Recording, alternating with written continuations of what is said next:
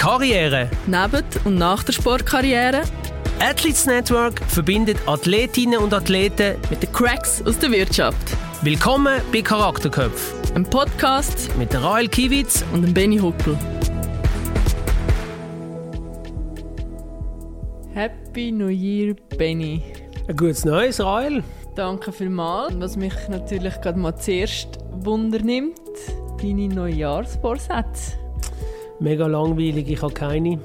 Ich sage immer, wenn ich etwas ändern will, dann kann ich das irgendwann ändern und da brauche ich nicht das neue Jahr. Es würde mich auch viel zu fest unter Druck setzen. Und bei dir? Ja, ich habe so ein etwas, wo halt gerade ins neue Jahr reinfällt. Und das war? Ein bisschen weniger Salz essen. Salz? Ja. Ich salze mein Essen immer, glaube ich, ein bisschen zu fest. Also für meinen Gusto natürlich genau richtig, aber... Bist du so eine, bevor du es probiert hast, tust du so, schon Salz und Pfeffer verlangen im Restaurant und drüber? Etwa so, ja. ja. Nicht mehr. Nicht mehr. Ah, jetzt eben nicht mehr. Seit eben dem Sehr Jahr gut. nicht mehr. Ja, wie auch immer. Wir freuen uns wahnsinnig auf unseren ersten Gast im 2024. Unsere heutige Podcast-Folge werden wir in Schriftsprache halten, weil unser heutiger Gast ist ehemaliger Radprofi, Schweizer Meister und vor allem der Verantwortliche des Athletes Network in der Romandie. Herzlich willkommen, Danilo Wies. Danke, guten Morgen. Ich freue mich, hier zu sein. Wir freuen uns auch, dass du da bist, äh, Danilo. Ja, du bist ehemaliger Radprofi, hast vor drei Jahren deine Karriere beendet wie schlecht geht es dir? ah, jetzt geht es mir ziemlich gut. Ich hatte auch äh, einige Zeit, um meinen Weg zu finden, aber äh, ich muss sagen, jetzt geht es gut. Super, und jetzt bist du bei uns ähm, Head Romandie, darum halten wir, reden wir jetzt auch äh, auf Hochdeutsch oder Schriftsprache, wie man Gerne sagt. Gerne hätten wir es auf Französisch gemacht, hätten wir auch gekonnt, aber unsere Zuhörer verstehen einfach kein Französisch. Ja, weil wir, wir zwei können es ja super. Ja. ja, das weiß ich. Aber äh, wenn ich schon ein, zweimal gehört, rede noch nicht so viel äh, auf Französisch. Aber ja, ähm, was man sagen kann, ist, dass du viel besser Deutsch sprichst als wir Französisch. Das müssen wir hier mal festhalten. Und darum danke vielmals, dass du nicht in deiner Muttersprache mit uns diesen Podcast machst. Auch, äh, dass du diesen Mut zeigst, weil ich auf Französisch in einem Podcast, ich weiß es nicht so recht, aber lassen wir das. Ähm, wir fangen immer eigentlich ein bisschen früher an, in deiner Kindheit. Äh, erzähl mal ein bisschen, wie du aufgewachsen bist, wie du auch äh, zum Radsport gekommen bist. Genau, ob du gerne in die Schule gegangen bist oder lieber Sport gemacht hast, all diese Dinge. Ja, also ganz sicher lieber Sport. Äh, Schule war okay, aber ich war äh, viel lieber auf dem Radsport oder anderen Sport, äh, weil ich habe viel äh, anderen Sportart gemacht, wie Fußball oder äh, Ski. Und äh, mein Vater hatte ein Radsportgeschäft in Orb. Und deshalb war ich immer in äh, diese Sportart nahe und äh, bin ich schon sehr früh äh, Radsport gefahren und äh, die ganze Zeit war ich motiviert, um äh, Rennen zu fahren, um Profi zu werden und das war das ist schon sehr früh bei mir gekommen. Und dein Vater ist auch schon Rennen gefahren? Äh, kein hohes Niveau, ich war nicht äh, Spitzensportler, aber hat, äh, hat immer viele Hobbyrennen gefahren und äh, er ist jetzt für drei Wochen in Spanien äh, um, unterwegs mit dem Rad und äh, ist, er ist dieses Jahr zum vierten Mal Paris-Brest-Paris gefahren. Das ist ein Rennen in Frankreich von zwei, 1200 Kilometern. So. Er ist auch wirklich Radsport-Freak. Ja, hört, hört sich nach einem Freak an. Und war er das schon bevor du Profi warst oder ist das auch durch dich noch ein bisschen mehr geworden? Nein, nein, es war immer so bei ihm und äh, er hat mir diese Passion äh, gegeben. Okay. Und deine Mutter hat auch äh, Sport gemacht?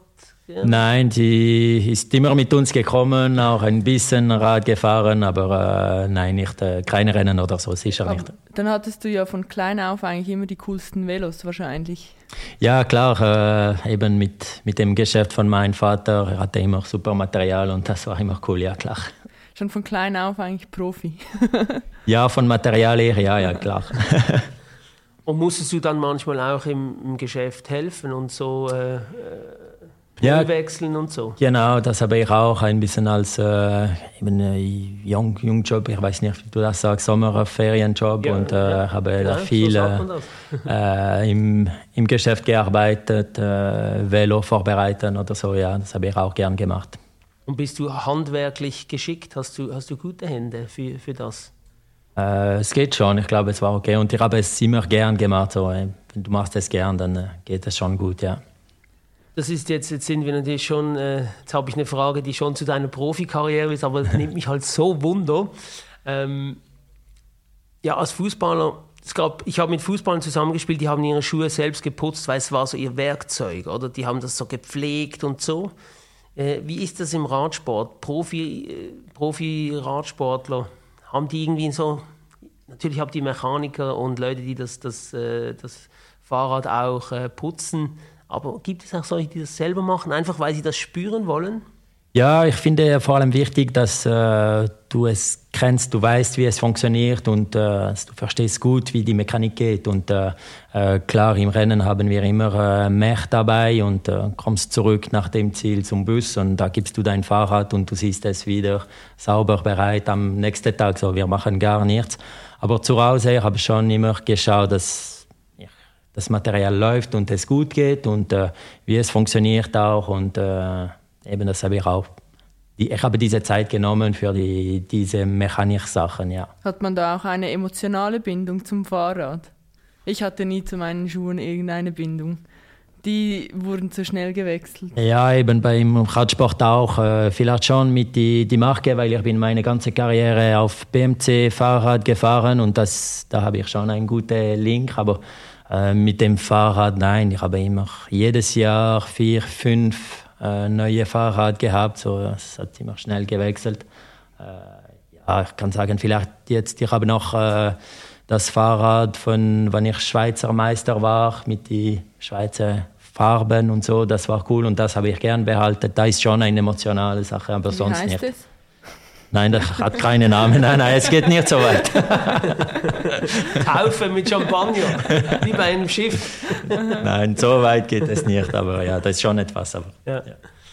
Und eben als du als Kind dann wahrscheinlich talentiert warst im Radsport, wie, wie, wie ist denn das gekommen, auch mit der Ausbildung zusammen, dass, dass man gespürt hat, ja, der Danilo, der könnte Radprofi werden?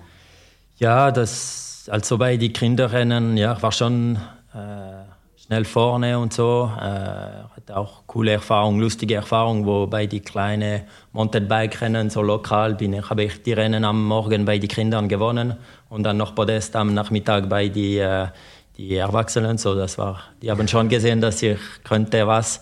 Und äh, dann ich habe eine Ausbildung als Automatiker gemacht in einer Schule. Abrundung, also eine Lehre? Ja, eine Lehre, genau. Und äh, da war auch die Idee, um eine Lehre zu machen, mit so viel Zeit wie möglich zum Trainieren und weiter in diese Richtung zu gehen. Ja. Wie viel hast du trainiert, als du klein warst? Da, da war ich äh, also zwischen 16 und 18 Jahre alt, war schon äh, 15 Stunden pro Woche ungefähr. Okay. Dann, und ein Training dauert dann so drei Stunden? Ja, oder? genau. Äh, zwischen zwei und drei im, Wochentagen, wenn ich habe noch die, die Schule gehabt und dann ist es immer schwierig mit, äh, mit der Nacht wie jetzt und, äh, und dann mehr am Wochenende, ja. Vier, fünf Stunden am Wochenende, ja.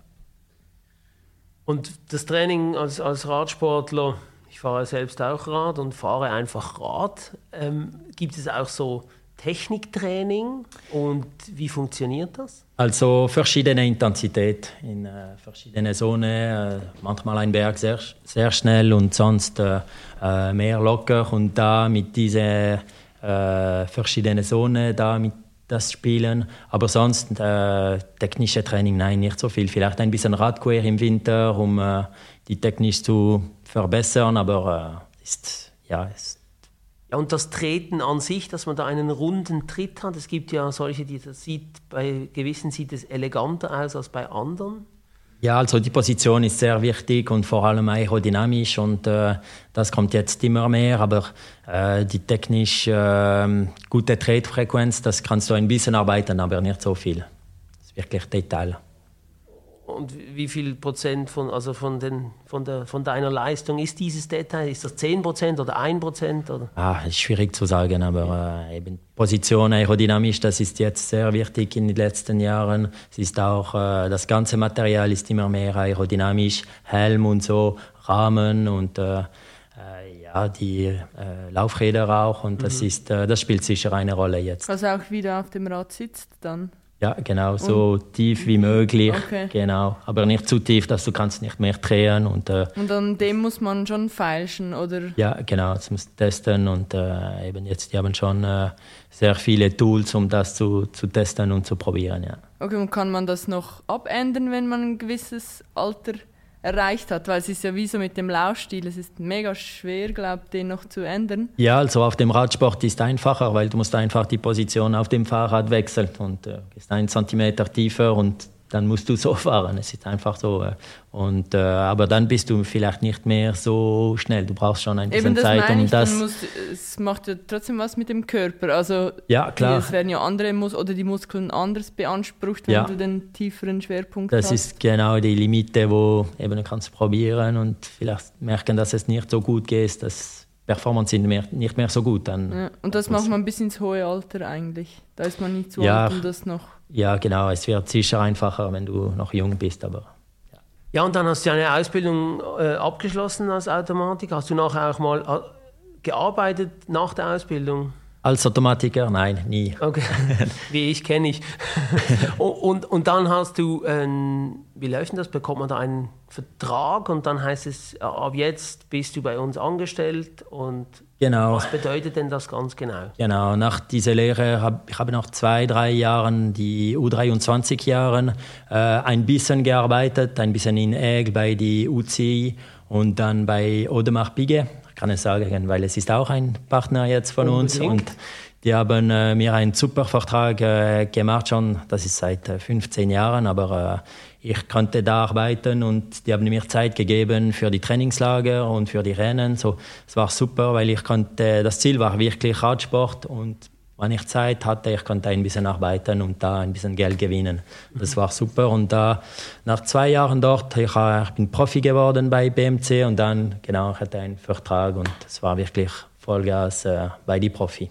Und dann hast du nicht mehr bei Odemar Bicke gearbeitet? Oder hättest du auch nicht mehr arbeiten dürfen? Ich weiß nicht, wie das äh, ist im Radsport. Also äh, doch, ich habe immer noch ein bisschen gearbeitet. Ich wollte diesen Link noch äh, behalten mit, äh, mit Odemar Pige und mit einem normales live normale Leben, normale äh, Job. Und ich bin immer im November, November, Dezember da, vier, sechs Wochen zurück zu oder nach Bige gegangen. Auch wieder ein Ferienjob. ja, ja. ja, genau, der ungefähr. Ja, ja. Aber es war nicht möglich, äh, während der Saison zu gehen. Ja. Und da war ich, ich war immer zwischen 180 und 200 Tagen unterwegs für die, die Rennen und Trainingslager.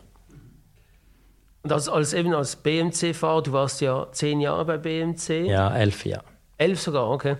Ähm, und da hast du eben, ich nehme an, also ihr traini trainiert ihr zusammen oder trainiert da jeder für sich? Nein, das ist ja ganz anderes als äh, Fußball, weil äh, jeder wohnt, wo er will. Äh, ich, war, ich bin jetzt seit zwölf Jahren in Nestavalle und ich habe dort allein trainiert, manchmal mit zwei, ein, zwei äh, Amateurfahrern, aber er war kein anderer Profi äh, in, der, in Nähe. der Nähe, so, ja. aber sonst immer allein trainiert und äh, das Team kommt zusammen ein, zweimal im Dezember für Trainingslager, da haben wir auch Fotos und viele Meetings, aber sonst, äh, die Fahrer haben alle ein, ein separat ein anderer Rennkalender und die trainieren zu Hause allein. Äh, und es gibt immer viele Rennen gleichzeitig. Manchmal Anfangssaison hast du Paris-Nizza und gleichzeitig Tirreno Adriatico in Italien. Und da sind zwei Mannschaften BMC mit immer äh, sieben, acht Fahrer. Und ist komisch, weil es gibt einige Jahre, wo du siehst einigen Teamkollegen gar nicht das ganze Jahr. Hm. Und äh, wir sind 27 in, äh, in Mannschaft und es ist nicht wie Fußball, wo das ganze Mannschaft geht am gleichen Match. Aber in der Leichtathletik und sonst so die einzelnen Sportarten, die wir jetzt alle schon kennenlernen durften, die haben trotzdem ja so ein, Team, um zu trainieren. Du hast gesagt, du hast es weniger. Hattest du dann wenigstens ein Coach oder Ja. irgendwie so ein Staff-Team um dich herum, dass du nicht ganz alleine auf dich gestellt warst? Weil ich stelle es mir vor, wenn ich mich jeden Tag selbst motivieren hätte müssen.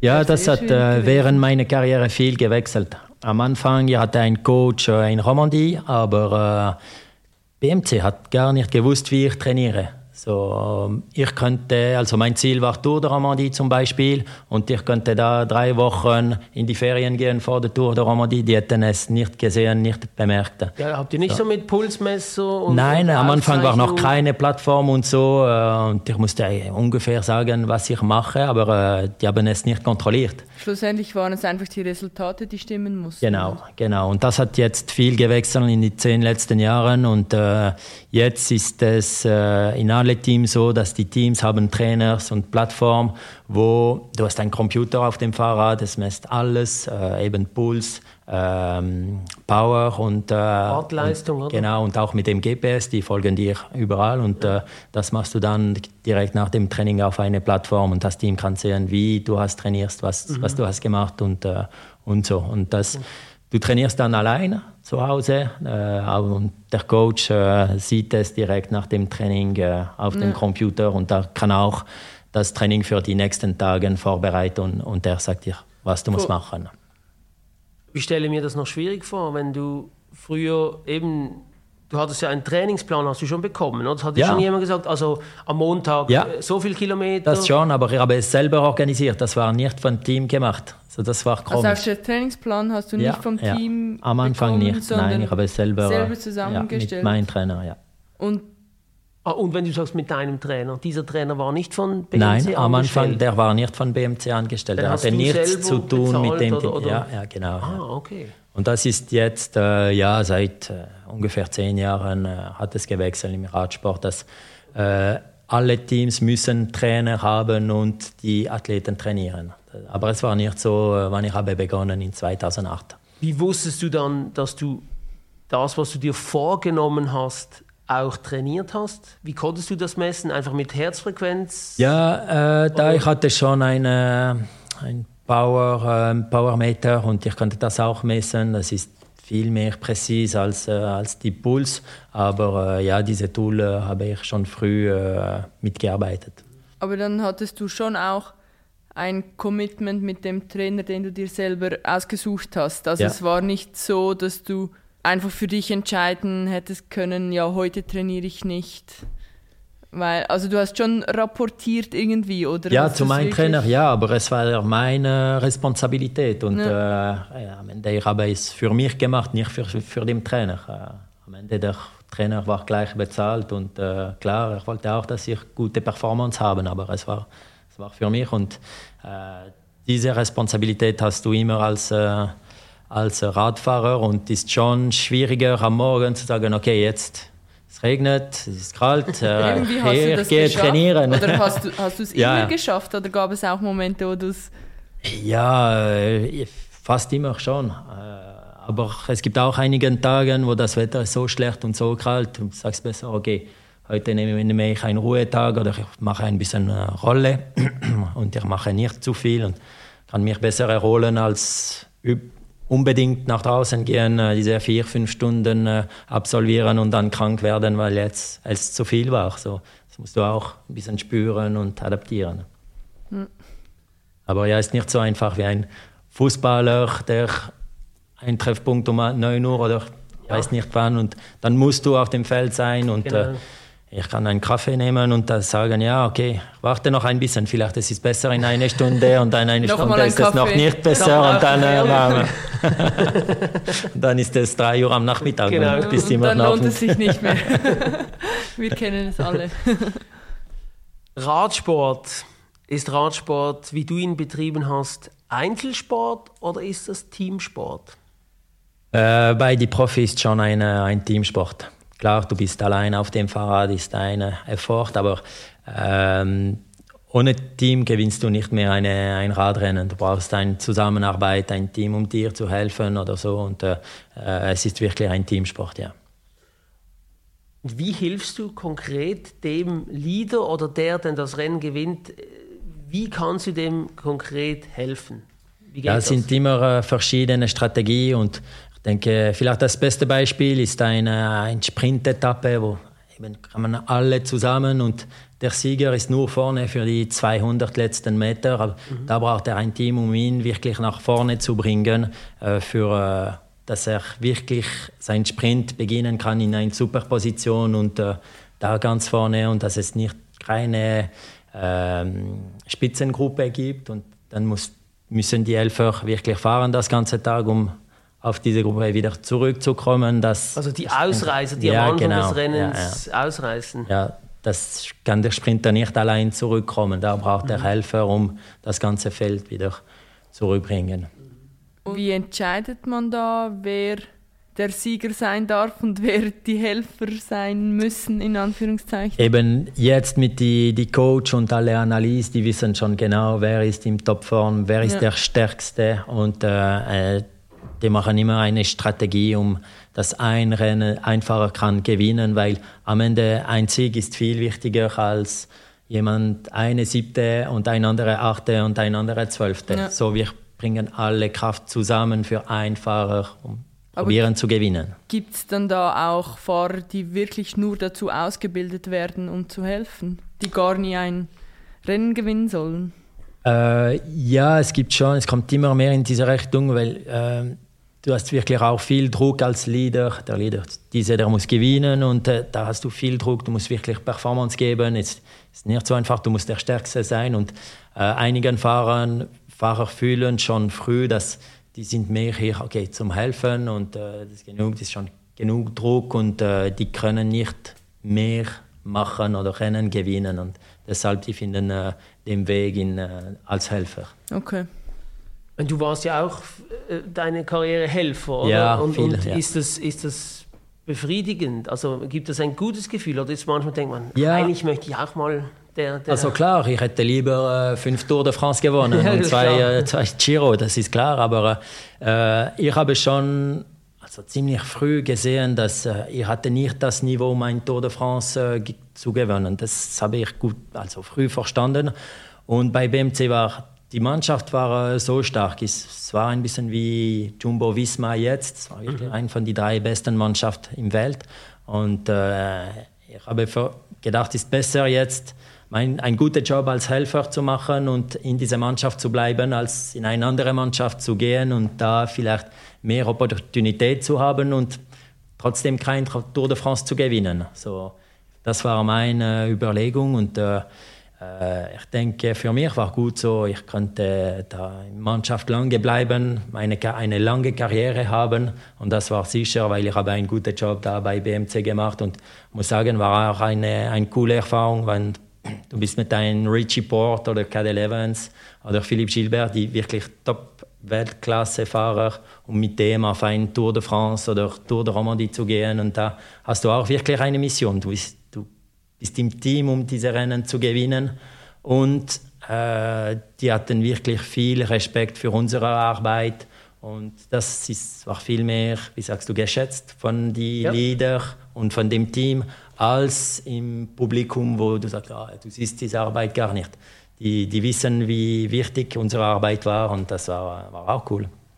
Profitierst du dann auch finanziell davon, wenn, wenn dein Leader ja. Etappen oder Rennen gewinnt? Ja, also es geht so, es gibt so die, die Prämien, die Prämien sind immer im Team geteilt. So, äh, Zu gleichen dann, Teilen. Bekommen genau, alle gleich. Ja. Ah, also dann ist es wirklich ein Team. Ja, ja, ist wirklich ein Team. Es, es, es geht schon so, aber äh, der Leader wird dann einen viel größeren Vertrag bekommen und das bekomme ich nicht. Also so. er bekommt ein höheres genau. Fixum? Und, ja, und ja. Äh, im Radsport ist schon so, dass das Fixvertrag, da, mit das gewinnst du dein Leben, mit, nicht mit die, die Prämien. Oh. So, zum Beispiel ein ein Etappensieg im, äh, im Tour de France, im größten Rennen, ist, äh, ich glaube, 20.000 Euro. Und das ist durch die acht äh, Fahrer geteilt. Dann geht noch ein Stück äh, für die Anti-Doping-Kontrolle, weil die Fahrer zahlen für die Anti-Doping-Kontrolle. Das wissen wir nicht, ja. ja. Es ist so und dann ein Stück auch für den Staff. So am Ende äh, ist ja nicht mehr so viel mhm. Geld und das ist die höchsten Prämien bei, äh, bei Tour de Romandie ist vielleicht 6000 für einen Etappensieg. Dann hast du vielleicht 300 am Ende, von, äh, wenn alles weg ist. Ja, so, ist, äh, okay. ja. Und für einen Rundfahrtensieg, dort sind aber die Prämien schon höher, wenn jetzt, wenn jetzt äh, dein Leader eben Tour de Romandie gewinnt, oder? Ja, eh, aber nicht, nicht so groß. Eben, ich glaube, ein Sieg äh, im Gesamtklassement im Tour de Romandie ist 20, 25.000. So eben, ja, okay. 2.000 und das kommt äh, nicht in jedem Rennen. Wenn äh, dein Leader ist äh, 18 Gesamt, dann hast du fast nichts. Aber es gibt dir ja auch Sicherheit dann, wenn du monatlichen Fixbetrag ja, genau. hast, wie wenn du jedes Mal ja. hoffen musst, dass dein genau, das Superfahrer ist, äh, gewinnt. Das, genau, die Prämien sind mehr wie ein äh, 13. Lohn am Ende des Jahres und äh, äh, das ist immer das Fixvertrag von dem Team. Das ist, du weißt, was du hast für ein, zwei Jahre und äh, mit das gewinnst du dein Leben und das war äh, immer ja, gut Vertrag. Ich war, konnte immer gut von meiner Passion leben, so für mich. Das war ja, schon. Das ist ja auch Ach gut, und du hast vorhin gesagt, zu deiner Zeit hat äh, BMC 27 Fahrer unter Vertrag. Und eben an einer Rundfahrt gehen ja dann vielleicht neun oder acht. Ja. Und die, also die anderen profitieren dann nicht von diesen Prämien? Nein, nur die Fahrer, die sind auf diese Rennen. Ja. Okay, eben, also schon so, dann, ja. Da musst du immer hoffen, dass du auch aufgeboten wirst für diese Rennen. Ja, gut, im Jahr fährst du immer äh, zwischen 70 und 80 äh, Renntagen, so du hast immer genug äh, Rennen. Mhm. Du musst einfach äh, hoffen, dass äh, du in die Renn gute Rennen bist, wo die äh, Resultat fahren. Aber klar, das Beste ist schon, wenn du kannst selber gute Resultat fahren, Rennen gewinnen und dann einen besseren Vertrag unterschreiben für die nächsten Jahre. Ich überlege mir immer, wenn ich diese Radsportler, wenn ich denen zusehe und diese Etappe dauert irgendwie sechs Stunden, da muss man doch auch mal auf die Toilette. Ja. Oder muss man überhaupt auf die Toilette? Ja, also äh, kann schon anhalten. Äh, es gibt immer verschiedene Phasen im, äh, in einem Rennen und äh, äh, Anfang ist es immer schnell, die erste Stunde kannst du fast nie anhalten und, äh, und dann kannst du schon anhalten oder von dem Velo pissen. Das geht auch auf die Seite auch.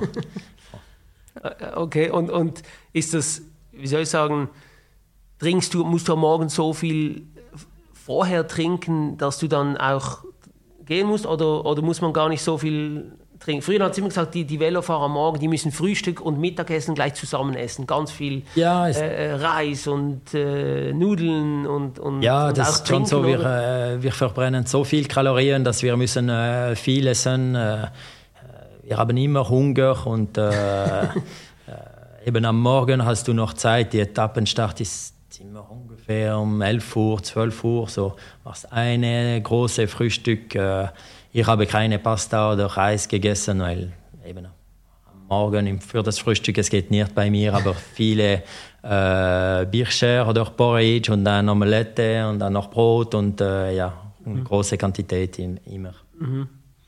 Da bringst du das immer runter. Ich weiß nicht. Ja, ja, ja.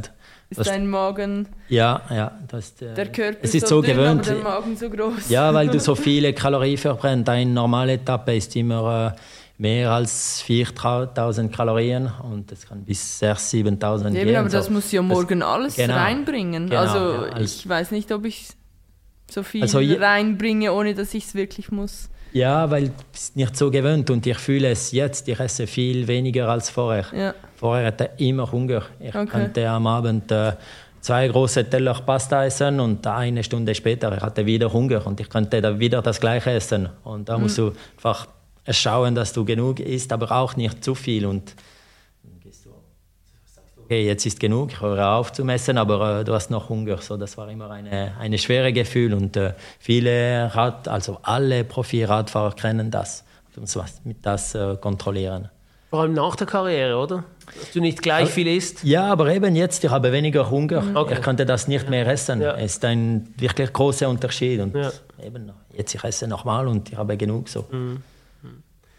Du hast eben, wie, wie gesagt, ähm, elf Jahre bei BMC warst du und dann ähm, ist ja das Team wie aufgelöst worden. Ja, genau. Ähm, die haben das Sponsoring aufgehört. Äh, dann es ist äh, weitergegangen mit CCC, aber ich habe da das Mannschaft gewechselt und ich bin da zu Dimension Data gegangen.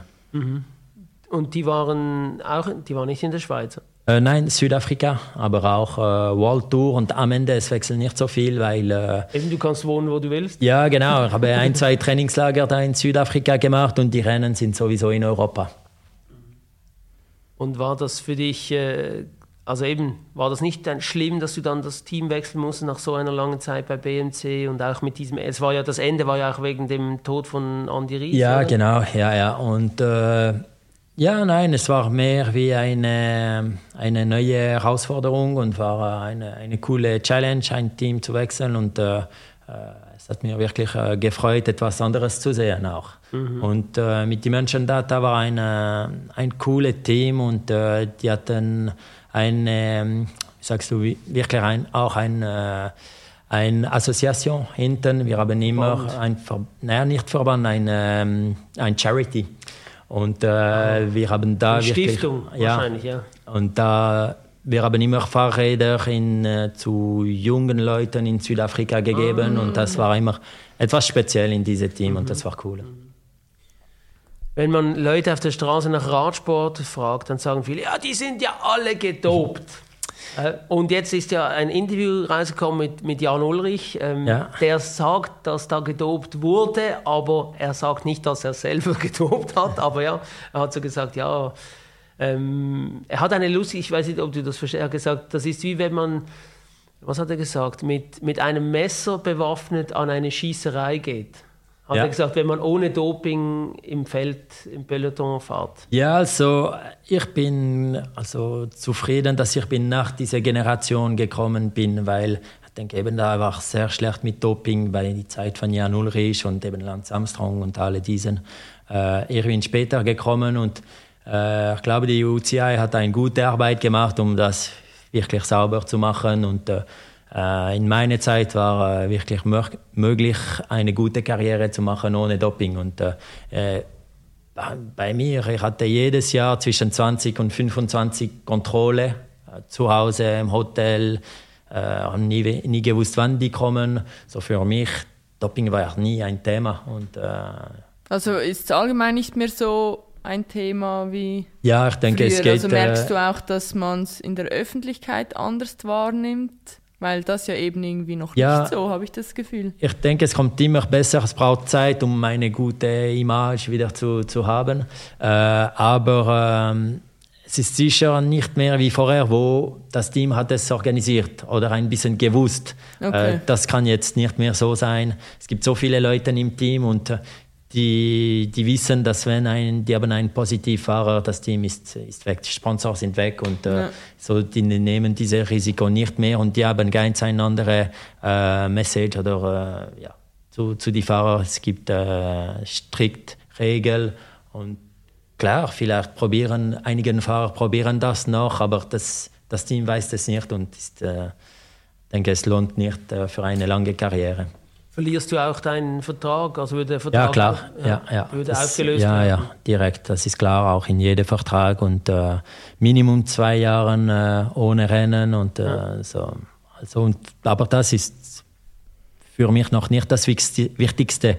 Ich wohne in einer kleinen Stadt. Ich denke, ich könnte nicht äh, wieder einen Kaffee trinken Das auf einer genau Terrasse Punkt. und das für mich, ich könnte nicht so leben, oder? Das wäre wirklich sehr schwierig. Und Als ich, Betrüger, oder? Dann Ja. würden alle sagen, ja, das ist der Danilo, Ge- der genau. hat doch mal gedopt. Und, Und äh, eben mit äh, auch das Sponsoring von äh, Audemars Piguet.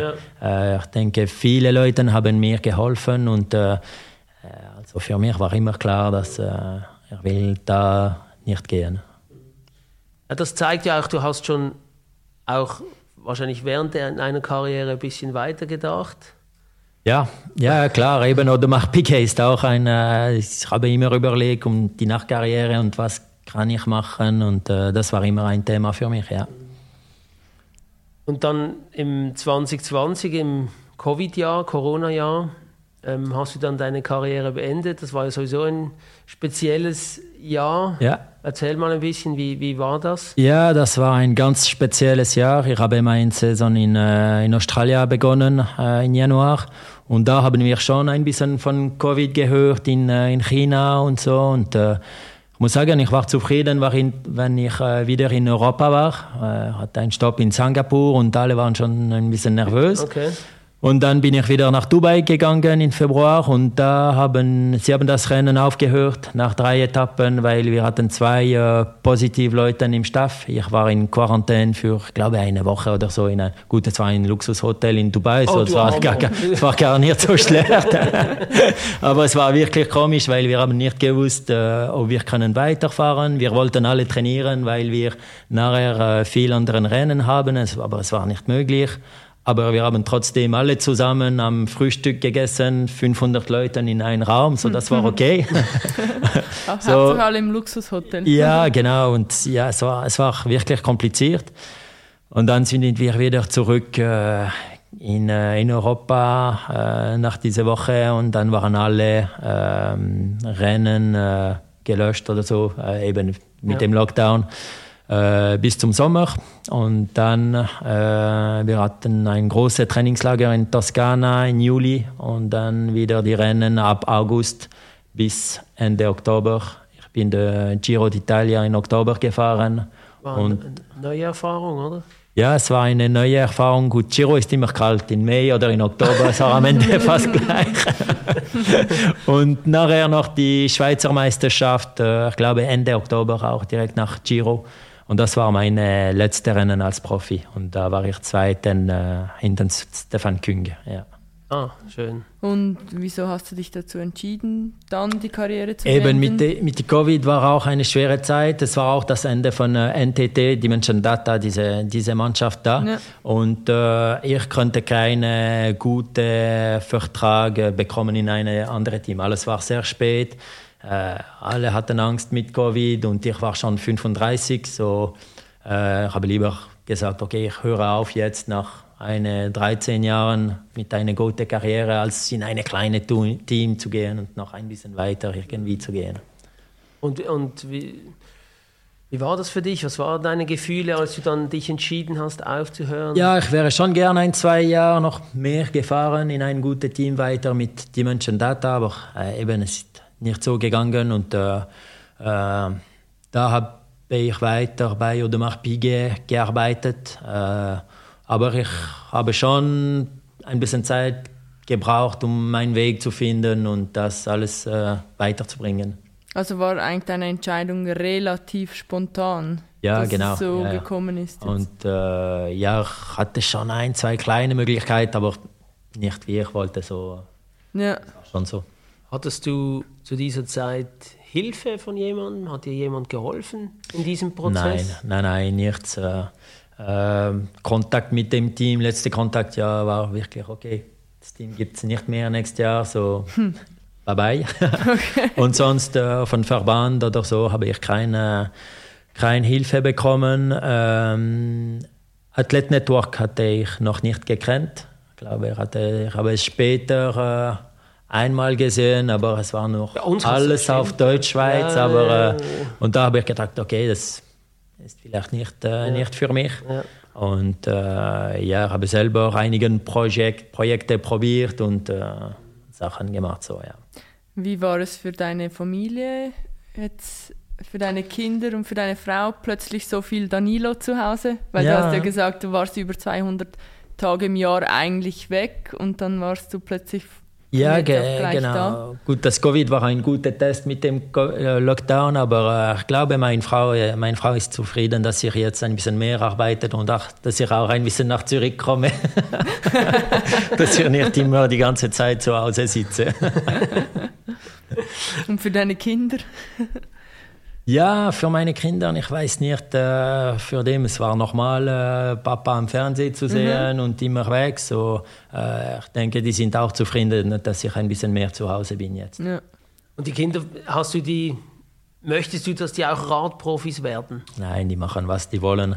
Äh, mein Sohn äh, macht schon ein bisschen mehr Mountainbike jetzt. Er ist super motiviert für nächstes Jahr, aber er macht auch so ein bisschen äh, äh, wie sagst du, Sailing auf dem, äh, dem Segeln. Segeln, ja, auf dem See bei uns. So, äh, er macht wirklich, was er will. Mhm. Ich weiß, dass äh, ich kann nicht, ihn nicht pushen. Ich weiß, wenn ich jung war, anderen waren, hatten Eltern, die wirklich viel Druck machen und das geht nicht so. Er macht, was er will und ich bin zufrieden, äh, äh, mit dem äh, beim See zu gehen oder äh, ihn folgen auf, äh, auf dem Mountainbike oder so, aber mhm. ich folge.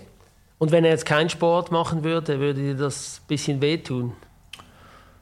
Äh, ich denke schon, weil ich denke, Sport ist eine super Schule und äh, lernst immer etwas und äh, äh, bin schon zufrieden, dass sie Sport machen. Meine Tochter macht ein, geht ein bisschen reiten. Ah, super. Auch gut und ähm, aber ja, ist, äh, sie entscheiden das. und wie geht es dir jetzt damit, dass du eher lange sitzt, die ganze Zeit im Office und dich wahrscheinlich nicht mehr so viel bewegst wie früher? Ja, jetzt ich finde schon meine Routine nach was, was fast zehn Monaten jetzt äh, bei Athlet Network. Ich habe meinen Rhythmus ein bisschen gefunden. Äh, aber ich merke auch äh, jetzt, wenn ich zwei, drei Tage ohne Sport habe, dann muss ich wirklich etwas machen, laufen oder ein bisschen Radsport oder etwas. Aber ich muss bewegen, ich muss etwas machen und es geht besser so. Wenn du dann aufs Rad sitzt, wie fährst du dann rum? Wie ein gestörter Vollgas oder äh, locker? Oder? Genießt du es? Ja, ja, ich genieße es immer noch. Kannst das, noch genießen? gut. Ja, ja, ja. Leider äh, weniger schnell als vorher. Die Berge sind schon äh, schwieriger als vorher, aber äh, ich kann es immer noch genießen und ich gehe viel mit Kollegen und so. Und äh, nur wenn es gutes Wetter ist, so, das, ja. so ist schon gut. Ich gehe nicht mehr, wenn es regnet oder es, es ist zu kalt. Aber macht, macht dir das manchmal nicht, ja, wie weh oder, oder denkst du, ja, früher war ich noch viel besser und dann siehst du vielleicht auch, dass die Zeiten so schlechter werden und, und denkst nicht mal von, ah, ja. Ja, ich denke, das wird immer mehr so sein. Äh, die zwei ersten Jahre nach meiner Karriere bin ich noch richtig viel gefahren. So, ja. Ich habe noch ein bisschen Form, aber äh, eben dieses Jahr ich fühle schon, dass es geht richtig nach unten und ja. äh, äh muss es akzeptieren. Aber ja, ist normal und ja, also ist schon immer cool, äh, auf dem Rad zu sitzen und eine schöne Tour zu, zu fahren mit den Kollegen und eben Performance oder Zeit oder so ist, äh, ist am Ende egal. Ja, absolut. Setzt, ja, ja, mach nur. Setzt du dir jetzt neue Ziele, zum Beispiel bei der Arbeit? Was willst du, die klassische Frage, was willst du in fünf Jahren machen? Ja, also klar, ich will äh, bei äh, Athlete Network noch weitermachen. Nein, also ich freue mich wirklich hier und äh, äh, es ist immer schwer zu sagen, zu wissen, wie es wird. In, äh, in fünf Jahren ist noch eine neue Rolle, aber äh, ich hoffe, ich bin noch hier und wir machen diesen Podcast, Podcast vielleicht vielleicht wieder einmal. Äh, und äh, ja, im Sport. Äh, ja, vielleicht ist dann der Podcast auch noch hier oder nicht. Wissen wir auch nicht. dann vielleicht gibt es einen in Romandie auf Französisch, das wäre auch gut einmal. Das ja. ist deine Initiative, die du ja, starten das ist musst. deine. ja, eben, äh, gutes Stichwort. Du bist ja unser verantwortlich für die, für die Romandie ähm, vom Athletes Network. Äh, ja, hast du das Gefühl, wir haben das ja in der Deutschschweiz gestartet und weil wir auch das gespürt haben, das ist ein großes Bedürfnis. Äh, wenn du jetzt mit Sportlerinnen und Sportlern aus der Romandie sprichst oder auch mit Firmen, hast du das Gefühl, das ist genau gleich wie in der Deutschschweiz oder was sind die Unterschiede? Also äh, etwas ist sicher, die Athleten brauchen wirklich diese Modelle auch in, äh, in Romandie, das ist klar. Äh, die Athleten sind zufrieden mit, was wir, wie wir können die helfen und so. Ähm, so ist wirklich cool, diese Modelle in Romandie zu bringen. Äh, wir müssen es äh, bekannt machen in Romandie, weil äh, in die Deutschschweiz, ich habe das Gefühl, alle haben Athlet Network schon einmal gehört und es ist noch nicht so in Romandie und das, mhm. da brauche ich wirklich viel Arbeit, äh, um äh, das zu den Athleten zeigen und auch zu den großen Unternehmen. Und äh, ja, ist ein cooler Job, weil die brauchen wirklich das. Mhm. Jetzt ist ja, äh, äh, sind wir uns, haben wir unser Büro in Lausanne. Lausanne ist ja eine Stadt, wo, wo es viele internationale Verbände gibt. Ich höre aber immer Lausanne und Genf, das ist ein bisschen wie Basel und Zürich, so ein mhm. bisschen äh, Rivalität. In die in Genf, äh, schauen die nach Lausanne oder wie läuft das? Ja, ist schon, ist, ich denke, es ist wie, wie du sagst, ein bisschen wie Zürich und Basel, ist wirklich etwas ganz anderes. Äh, aber ja, im Moment, ich mache wirklich viel in Lausanne, auch mit internationalen Verbänden. Ich probiere das ja. auch uns bekannt zu machen dort. Und mhm. äh, ja, ich muss sagen, nach einigen Monaten, es geht äh, ziemlich gut und wir sind auf dem äh, richtigen Weg. Mhm. Und bei den, bei den Firmen äh, spürst du auch eben, wo, als wir gestartet haben, haben viele Firmen in der Deutschland gesagt, ja genau, das hört sich gut an, wir brauchen Athleten mit dem richtigen Mindset. Spürst du das auch in der Romandie oder ist man ja. da zurückhaltender? Nein, ich spüre das auch. Die sind wirklich interessiert mit, äh, mit Athleten, mit dem Mindset von den Athleten. Äh, viele Unternehmen haben äh, Probleme, um gute Talente zu gewinnen und, äh, und da äh, bringen wir eine gute Lösung.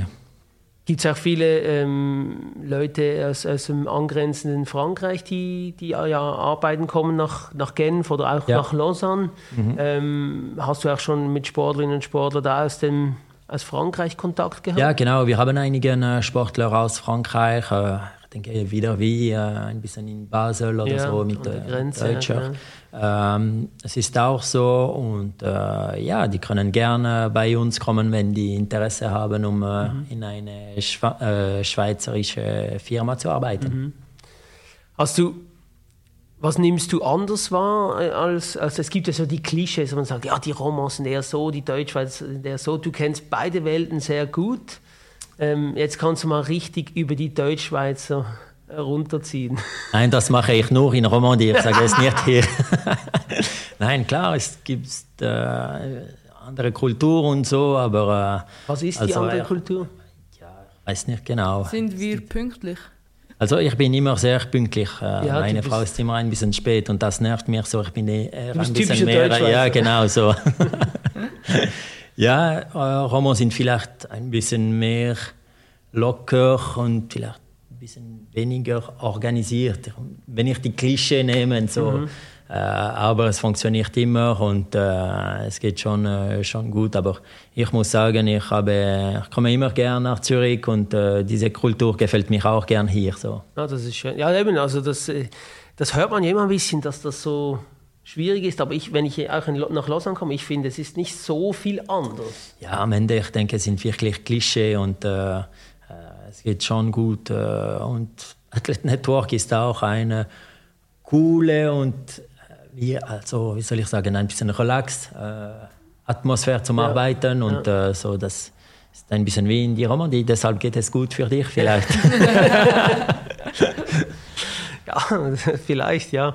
Ähm, schönes Schlusswort. Schönes Schlusswort, ja, sehr schönes ja, Schlusswort. Ähm, ja, vielleicht noch, was, was wünschst du dir für die Zukunft? Dass es weiter so geht und dass wir können die gleiche Success äh, äh, wie in die Deutschschweiz in Romandie auch zu haben mit Athlet Network. Noch schöneres Schlusswort. Ja. top, top, top. Danke vielmals, Danilo. Danke euch. War cool hier zu sein für diesen Podcast. Ja, vielen Dank. Merci, Merci. beaucoup. Merci. Charakterköpfe. Der Podcast mit der Rael Kiewitz und Benny Huckel.